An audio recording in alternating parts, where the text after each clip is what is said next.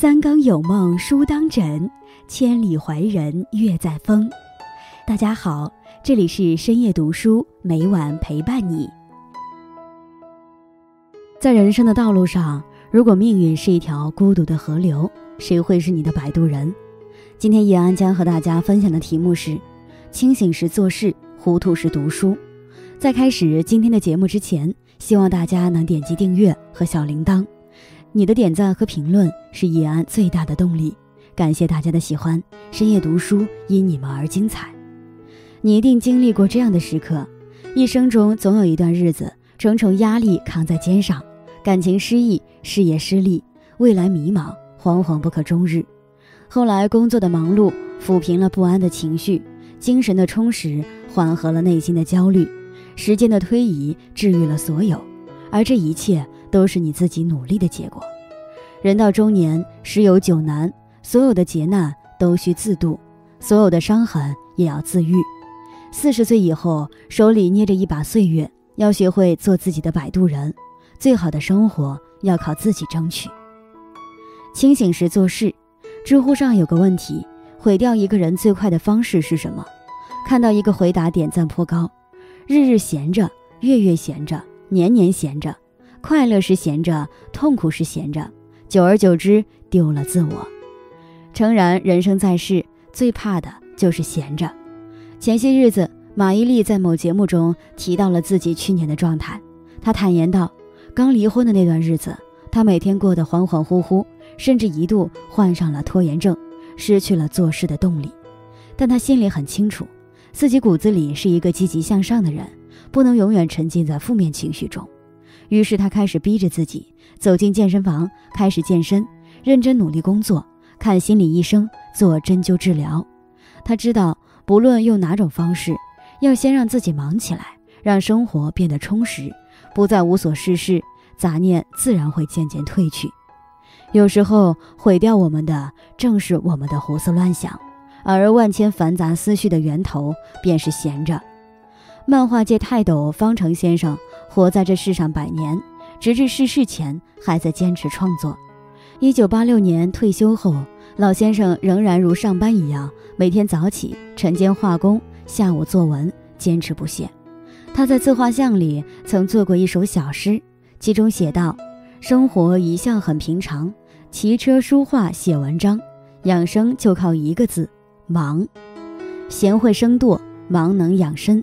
清醒时做事。”痛苦是坚持，时间不是药，药在时间里。忙碌是幸福的开始，更是治愈痛苦的良药。糊涂时读书，《教父》里有句台词说的深刻：在一秒钟看清本质的人，和花半辈子也看不清一件事本质的人，自然是不一样的命运。也就是说，一个人的认知很大程度决定着他的人生走向，而读书就是提升认知、拓展思维。解除迷茫最好的方式。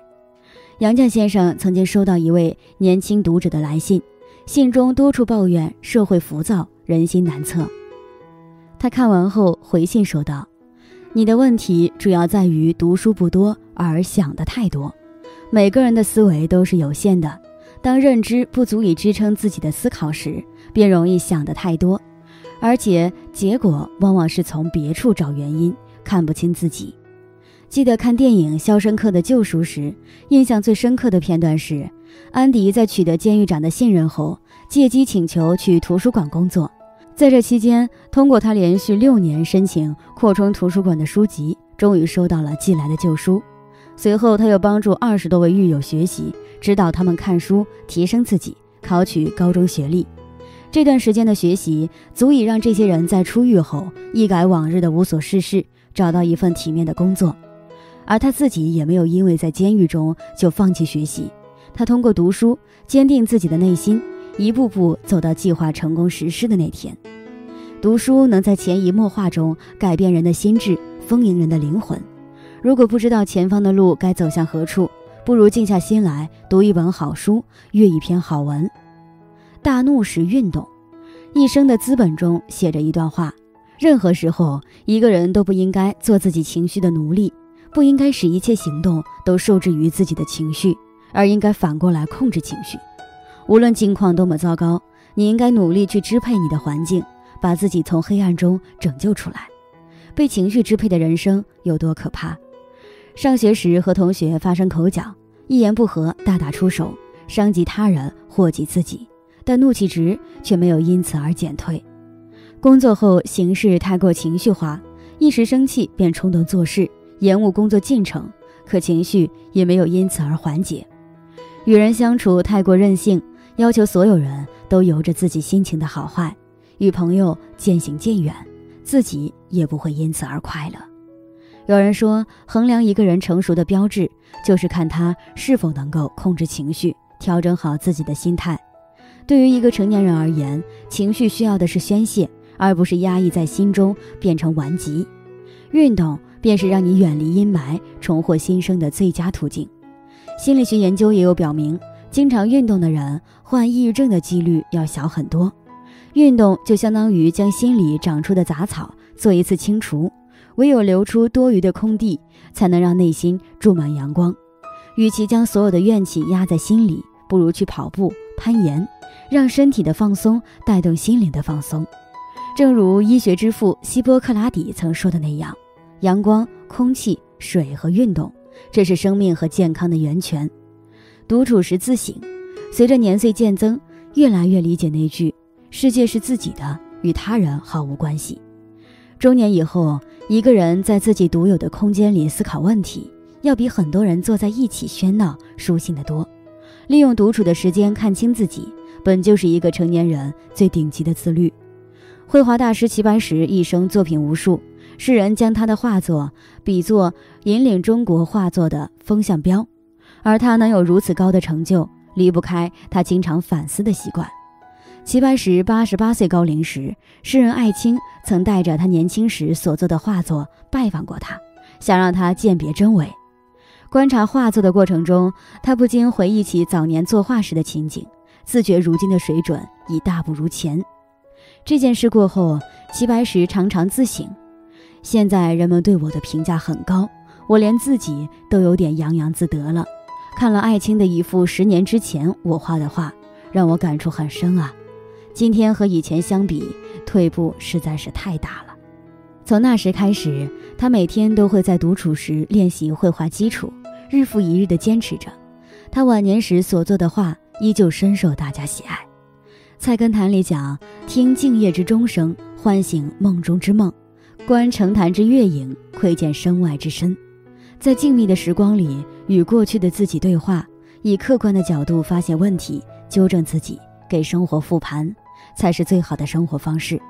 独处时不浪费每一寸光阴，除去抱怨和指责，用理性去看待世间纷扰，自省方为自救。作家路内有句话说得很真实：每个人的生命里都有几口吃不下的隔夜冷饭，必须得咽下去，而不是放在眼前发呆。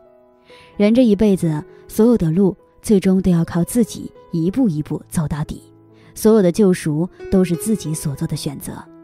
忙碌给自己时间过渡，读书给自己时间成长，运动给自己时间调整，自省给自己时间复盘。终有一天你会发现，那些多年来养成的习惯都是时间里的药，而在最难熬的那段日子，已经在不知不觉间过去了。人生半途，希望我们都能不动声色的成长，努力做好人生的摆渡，与朋友们共勉。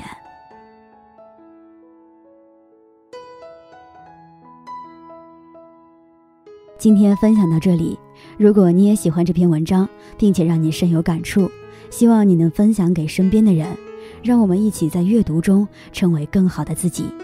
最后，在 YouTube 和 Facebook 上都能找到深夜读书哦，也期待与你的互动。感谢你的收看，我们下期再见。